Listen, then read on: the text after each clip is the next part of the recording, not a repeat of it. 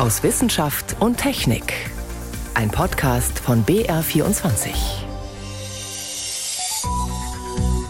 Mit Ingeborg Hein und einer räuberischen Pflanze. Das ist die Wasserfalle. Und die hat kleine Schnappfallen an ihrem Spross, mit dem sie ihre Beute fängt. Die sind so schnell, das kann man mit bloßem Auge gar nicht wahrnehmen, wenn die zuklappt. Da braucht man Highspeed, also Hochgeschwindigkeitskameras, um das Ganze zu visualisieren. Was wir von ihr und anderen Pflanzen lernen können, dazu später mehr. Außerdem erfahren Sie, was Glühwürmchen und LEDs gemeinsam haben. Und als erstes sprechen wir über erneuerbare Energien und den immensen Strombedarf, den wir künftig haben werden. Ich begrüße Sie zur Sendung aus Wissenschaft und Technik.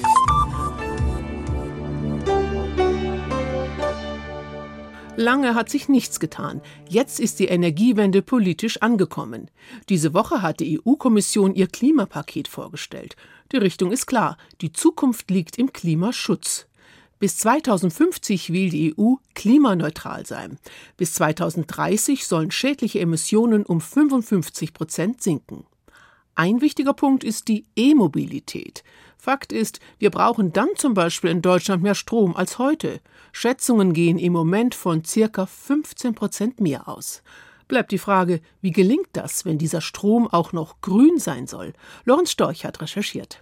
In der Gemeinde Fuchstal südlich von Augsburg sind sie schon soweit und haben Windräder, Photovoltaik auf Dächern und Freiflächen, Biogas und Stromspeicher. Bürgermeister Erwin Karg. Wir wollen irgendwann einmal komplett energieautark werden. Also ich gehe mal davon aus, dass wir bis 2030 ziemlich weit sind. Aber wo soll künftig der Strom herkommen für das ganze Land? Tobias Schmidt leitet die Geodatenbanken bei der Forschungsstelle für Energiewirtschaft in München. Er hat die Übersicht zu den Potenzialen erneuerbarer Energien in Deutschland und sagt, wir können den Mehrstromverbrauch in Deutschland erzeugen, aber nicht bei den aktuellen Zubauzahlen. Jedes Jahr müssen wir mehr zubauen. Also schneller erneuerbare Energien ausbauen. Ein wichtiger Pfeiler kann die Photovoltaik sein. Große Solarparks sind inzwischen die billigste Art, um Strom zu erzeugen. Wenn wir viele von diesen Freiflächenanlagen bauen, wird das den Strompreis drücken. Und seit die Vorschriften aufgeweicht sind, die die Freiflächenphotovoltaik von Feldern fernhalten sollten, um die Konkurrenz zur Landwirtschaft zu unterbinden, stehen potenziell riesige Flächen für Solarparks zur Verfügung. Sogenannte Agri-Photovoltaik könnte eine Lösung sein. Dabei wird auf einem Grundstück gleichzeitig Landwirtschaft und Stromgewinnung möglich. Auf der anderen Seite gibt es auch noch sehr viele Dächer, die für Photovoltaik geeignet sind und bisher nicht genutzt werden. Die Kapazität der Solardachanlagen könnte man in Deutschland locker vervierfachen, kalkuliert Tobias Schmidt von der Forschungsstelle für Energiewirtschaft. Unterm Strich, das bei weitem größte Potenzial für zusätzliche Kraftwerksleistung hat Deutschland bei der Sonnenenergie. Allerdings wird die allein nicht reichen. Weil wir auch die Erzeugung in den anderen Jahreszeiten, die Erzeugung auch im Winter benötigen. Eine erneuerbare Energieform, die stetig zur Verfügung steht, ist die Wasserkraft. Allerdings, so der Wissenschaftler, in allen Studien, die ich in den letzten zehn Jahren geschrieben habe, war Wasserkraft auch unter optimistischen Randbedingungen keine große Steigerung möglich. Die großen Flüsse sind eben schon so gut wie vollständig mit Wasserkraftwerken bestückt. Dann gibt es noch die Biogasanlagen, die Strom aus Gülle, Mais oder anderen Pflanzen produzieren. Und den großen Vorteil haben, dass sie regelbar sind und den Strom dann herstellen können, wenn er auch gebraucht wird. Aber bezogen auf den Flächenertrag, auf die Effizienz, wie wir damit landwirtschaftliche Flächen nutzen, sind sie natürlich Freiflächenanlagen deutlich unterlegen. Deswegen gehe ich davon aus, dass der Peak überschritten ist, was die Energiemengen angeht. Weil in den nächsten Jahren viele Biogasanlagen an das Ende ihrer 20-jährigen Förderperiode kommen, ist noch nicht einmal selbstverständlich, dass die bisher installierte Leistung in diesem Sektor nicht sinken wird. Bleibt als Zugpferd für die erneuerbare Elektrifizierung Deutschlands noch die Windkraft, zumal sie oft genau dann Strom liefert, wenn die Sonne fehlt, zu einem günstigen Preis. Allein mit den jetzt schon ausgewiesenen Vorranggebieten für Windkraft an Land könnte man deren Leistung in Deutschland verdreifachen, zeigen die Auswertungen der Forschungsstelle für Energiewirtschaft, wenn dort auch tatsächlich gebaut wird. Windkraft auf See ist hingegen schon mit ihrem vollen Potenzial eingeplant in den Zukunftsszenarien für Deutschland. 50 Gigawatt Leistung im Endausbau. Wir können die Offshore-Windenergieanlagen früher errichten, wenn wir den Netzausbau rechtzeitig realisieren. Aber einen Mehrverbrauch wenn wir damit langfristig nicht decken können. Ungefähr ein Drittel des jetzt für 2030 vorhergesagten Stromverbrauchs könnte von Windrädern auf See kommen. Aber das war es dann auch. Unterm Strich könnte Deutschlands Stromzukunft so aussehen, dass die Erzeugung aus Wind und Sonne ungefähr im Gleichschritt ausgebaut wird. Wobei für den gleichen Ertrag bei der Photovoltaik eine viel höhere installierte Leistung nötig ist. Viel Wind ist bei uns häufiger als voller Sonnenschein. Und dann gibt es ja noch die Idee, Wasserstoff zu importieren, womöglich im großen Stil oder aus Wasserstoff hergestellte Treibstoffe, was sehr teuer käme. Hartmut Spliethoff, der an der TU München zu Energiesystemen forscht, bewertet diese Lösung zurückhaltend. Also wenn man jetzt diese Ziele hier nicht erreicht, kann es natürlich auch sinnvoll sein, dann, dass man importiert, zum Beispiel synthetische Treibstoffe. Das käme dann für die Luftfahrt dann in Frage. Das ergänzt natürlich, aber man muss ganz klar sagen, es wird nicht den Druck reduzieren, entsprechend die Erneuerbaren in Bayern auszubauen. Theoretisch wäre es durchaus möglich, sogar Bayern allein autark mit erneuerbarer Energie zu versorgen, hat Spliethoff gemeinsam mit dem Zentrum für angewandte Energieforschung gezeigt, in einer Studie im Auftrag des Bund Naturschutz. Das Potenzial wäre da. Aber ob in Deutschland Windräder und Solarzellen schnell genug gebaut werden, um den steigenden Bedarf zu decken, das hängt nicht zuletzt davon ab, ob die Bevölkerung dahinter steht.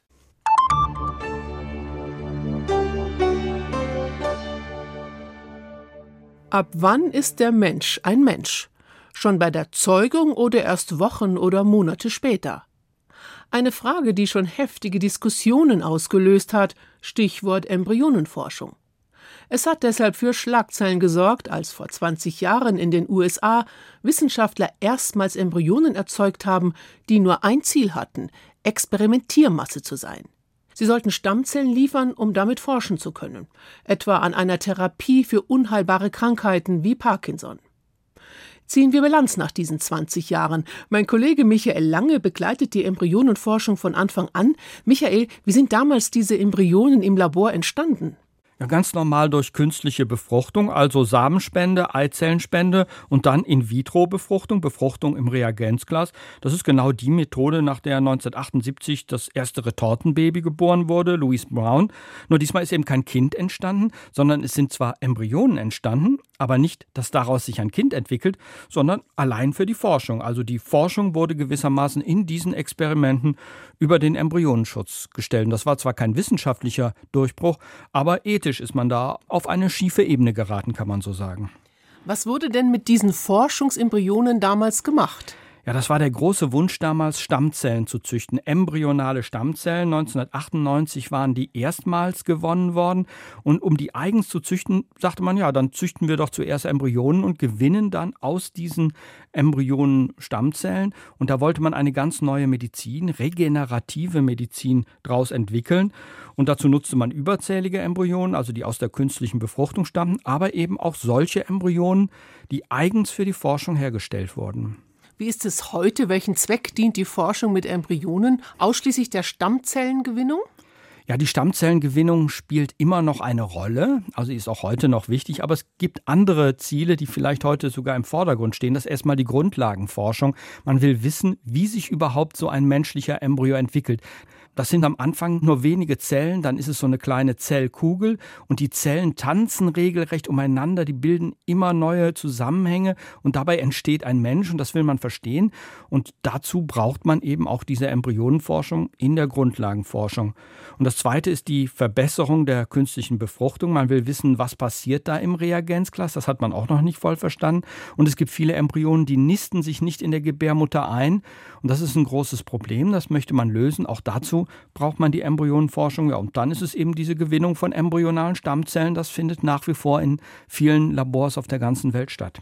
Und da war ja das Ziel, wie du es vorhin schon erwähnt hattest, eben diese sogenannte regenerative Medizin. Haben sich denn die Hoffnungen, die damit verknüpft sind, erfüllt? Ja, wenn man sich anschaut, was damals für Hoffnungen bestanden haben, dann würde ich sagen, nein.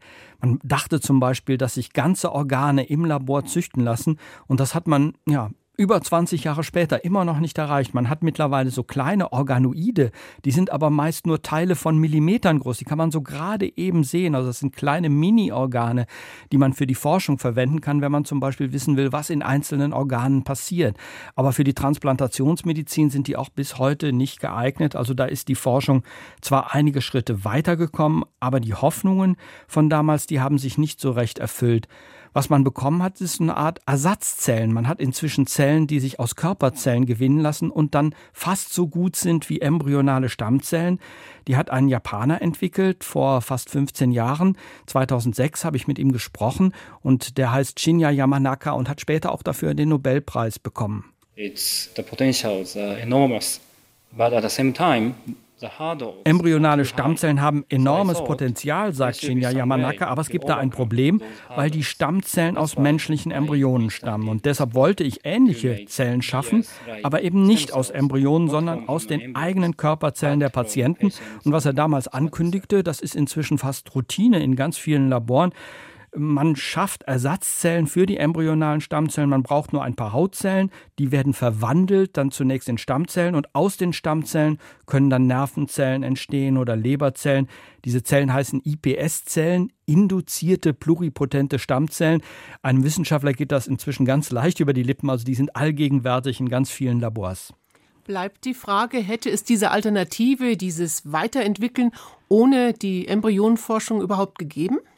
Ja, man musste ja erstmal wissen, was alles möglich ist. Und diese embryonalen Stammzellen, also die Zellen aus Embryonen, die gelten immer noch als so eine Art Goldstandard. Die zeigen, was alles möglich ist. Aber für die Medizin oder im großen Stil sollen die eben nicht verwendet werden, um nicht den Embryonenverbrauch zu fördern.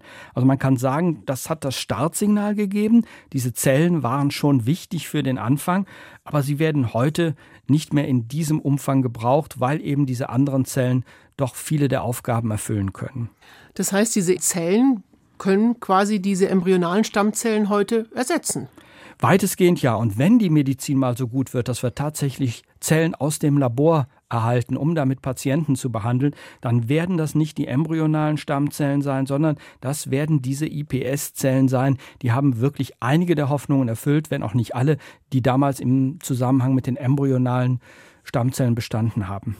Und trotzdem fordern ja Wissenschaftler hierzulande, dass es eine Neubewertung des Embryonenschutzgesetzes geben soll. Also das heißt, die Forschung daran geht doch noch weiter. Die geht weiter und der Wissenschaftsakademie Leopoldina, die das gefordert hat in einer Stellungnahme, der ist, ist es wichtig, dass die deutsche Stammzellenforschung konkurrenzfähig ist. Man will einfach alle die Methoden nutzen, die die Konkurrenz hat. Und wenn man ein paar Methoden, bei denen eben Embryonen verbraucht werden, nicht nutzen kann durch das Embryonenschutzgesetz in Deutschland, ja, dann sieht man sich im Nachteil. Man muss aber auch sagen, Insgesamt sind diese embryonalen Stammzellen heute nicht mehr so wichtig. Die deutsche Stammzellenforschung ist mit weltweit führend und das, obwohl sie keine Embryonen verbraucht. Also ich sehe da wirklich auch einen Beweis dafür, dass diese Forschung nicht unbedingt notwendig ist. Es würden eben mehr Embryonen verbraucht und da hat man sich in Deutschland politisch entschieden durch das Embryonenschutzgesetz und es hat gewirkt. Also die Stammzellenforschung funktioniert, die findet weiterhin statt und sie scheint auch konkurrenzfähig zu sein sagt Michael Lange, der die Embryonenforschung von Anfang an beobachtet. Vielen Dank. Bitte sehr.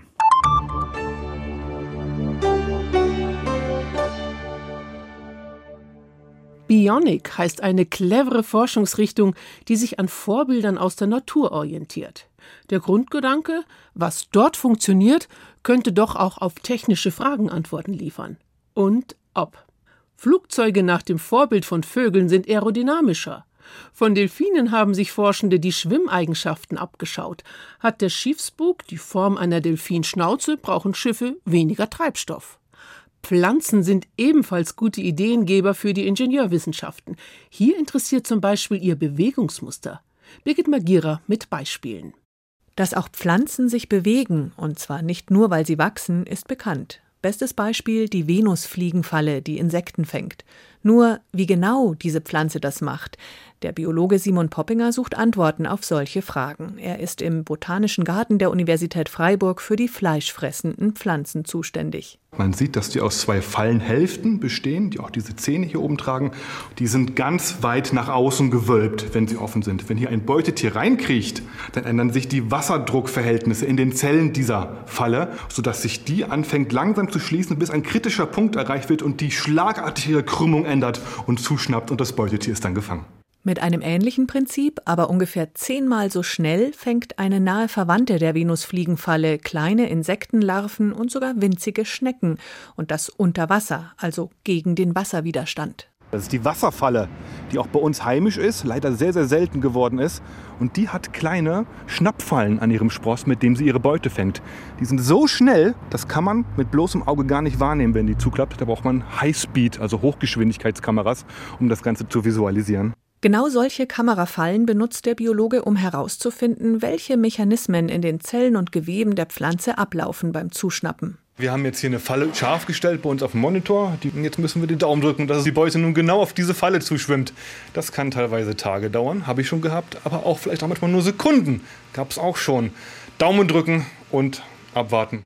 Die hochkomplexen Abläufe, einmal entschlüsselt, können dann im Computer nachgeahmt und schließlich als Modell in groß nachgebaut werden. Poppingers Kollege und Chef, der Biophysiker Thomas Speck, hält ein rund 40 mal 40 Zentimeter großes weißes Quadrat aus Kunststoff an zwei gegenüberliegenden Ecken. In der Diagonale dazwischen verlaufen zwei leicht gebogene Knicke. Von weitem sieht es aus wie ein großes Taschentuch. Wenn ich jetzt hier biege, dann schließt sich dieser Demonstrator und deshalb, weil ich hier so gekrümmte Rippen habe, gekrümmte Falten, die diese Bewegung übertragen.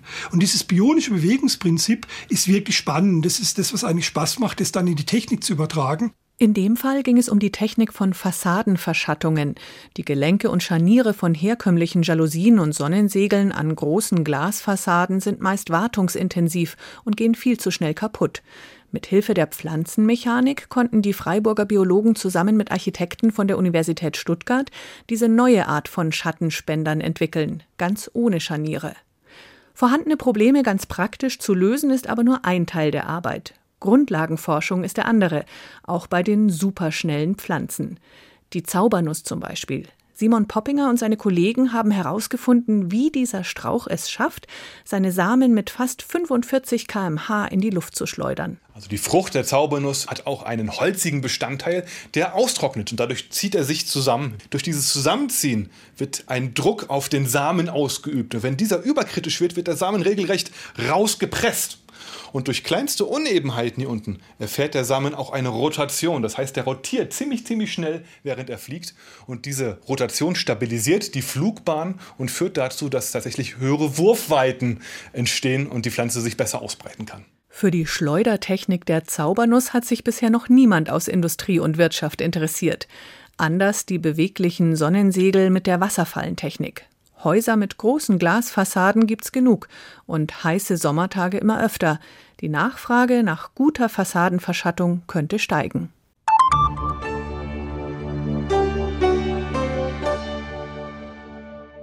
Lust auf ein wenig Romantik, auf die grün leuchtenden Punkte in der Dunkelheit? Genau, Glühwürmchen. Sie strahlen natürlich nicht für uns, sondern weil sie sozusagen auf der Balz sind. In diesen Wochen sind sie gut zu sehen, wenn man sie denn antrifft, denn auch Glühwürmchen werden teils weniger. Dorothee Rengeling hat einen Ort gefunden, wo sie sich besonders wohlfühlen. Es dämmert schon in einem kleinen Wäldchen bei Dresden. Halb zehn am Abend ist es. Matthias Nuss durchstreift den kleinen Wald. Er möchte Glühwürmchen finden. Er ist der Glühwürmchen-Experte in Deutschland. An dem Standort wurden vor mehr als zehn Jahren regelmäßig 50 Glühwürmchen und mehr an einem Abend gezählt. Und nun haben wir aber in den zurückliegenden Jahren sehr trockene und heiße Sommer gehabt und wir wissen, dass die Glühwürmchenbestände sehr stark zurückgegangen sind. Deshalb würde ich mich heute Abend freuen, wenn wir schon 25 sehen würden. Die warme Abendluft ist feucht. Beste Bedingungen für die Glühwürmchen und dafür, dass sie mit ihrem nächtlichen Leuchttanz loslegen. Der ist lebenswichtig für sie.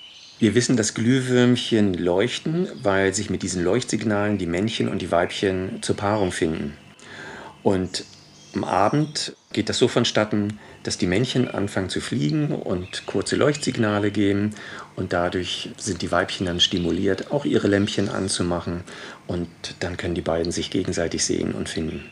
Und tatsächlich, kurz vor 10 Uhr fängt es an. Grün-gelbliche Leuchtpünktchen schweben durch die Luft, verharren an einer Stelle, fliegen langsam weiter, verlöschen. Dann glühen sie wieder auf.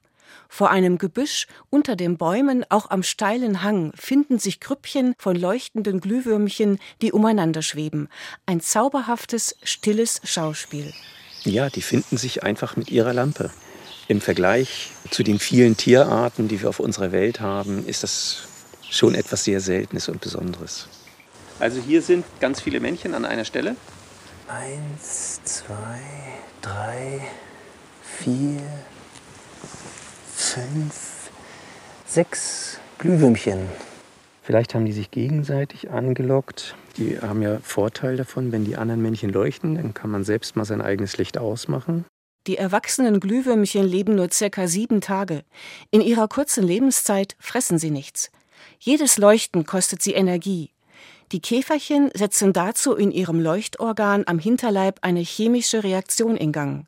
Das Enzym Luciferase, der natürliche Leuchtstoff Luciferin und Sauerstoff reagieren unter anderem miteinander.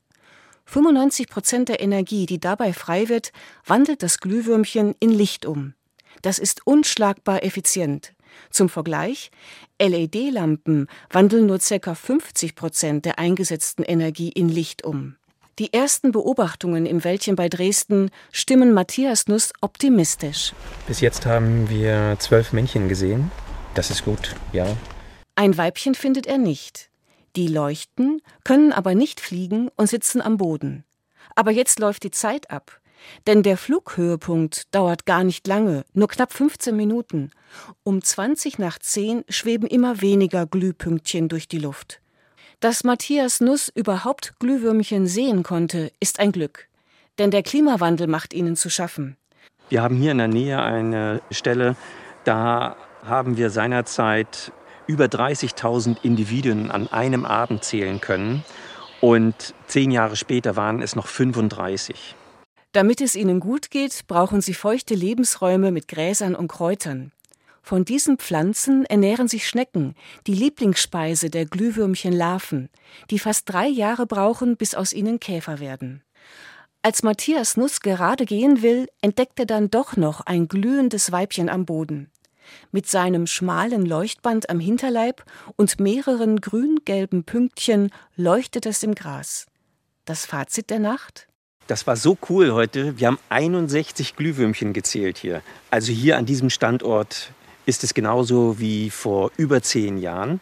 Das ist natürlich schön zu sehen, dass es Lebensräume gibt, in denen die Glühwürmchen noch nicht zurückgegangen sind. Wie schön. Kleiner Tipp, die beste Zeit für die abendliche Lichtshow ist zwischen 22 Uhr und Mitternacht. Oder Sie schauen in die BR Mediathek unter Gut zu wissen. Mit diesem Abstecher zu den Glühwürmchen endet aus Wissenschaft und Technik. Am Mikrofon Ingeborg Hein.